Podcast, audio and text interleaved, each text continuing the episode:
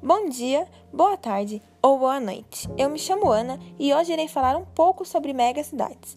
Para o melhor entendimento do assunto, irei dividir esse podcast em três pontos. No primeiro ponto, explicarei o conceito de megacidades e os problemas que vêm sido ocorridos através delas. No segundo ponto, irei fazer um questionamento para uma pessoa e ver o que ela entende sobre o conceito de megacidades. E por último, darei uma conclusão sobre esse assunto. Então, vamos lá? Primeiramente, vamos entender o conceito de megacidades. Qual seria esse conceito?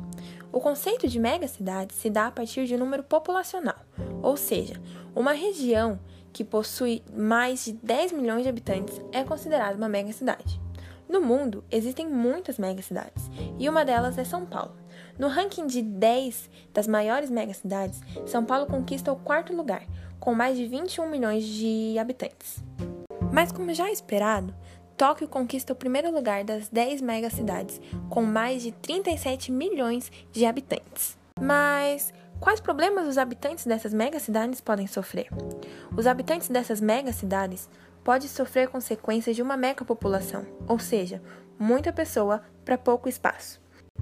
Os problemas sofridos vão desde problemas sociais, como a falta de moradia e saneamento básico, problemas econômicos, como a falta de trabalho e falta de alimentos, e também problemas ambientais, como os altos níveis de poluição.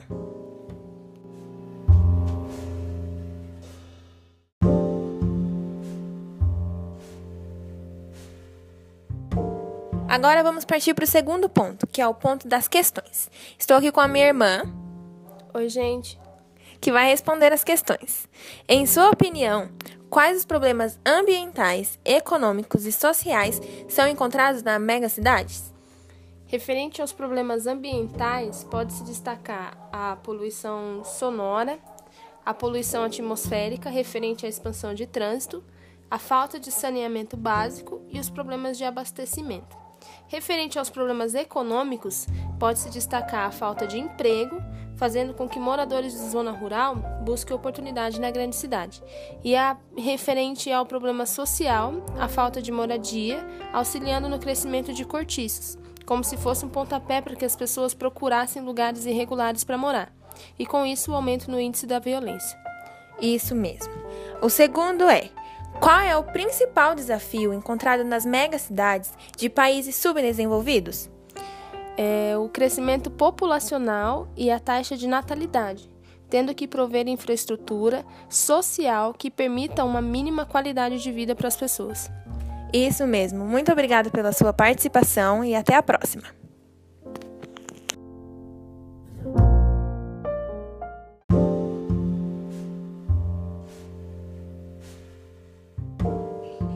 Para fecharmos, concluímos que uma megacidade pode ser prejudicial para uma sociedade.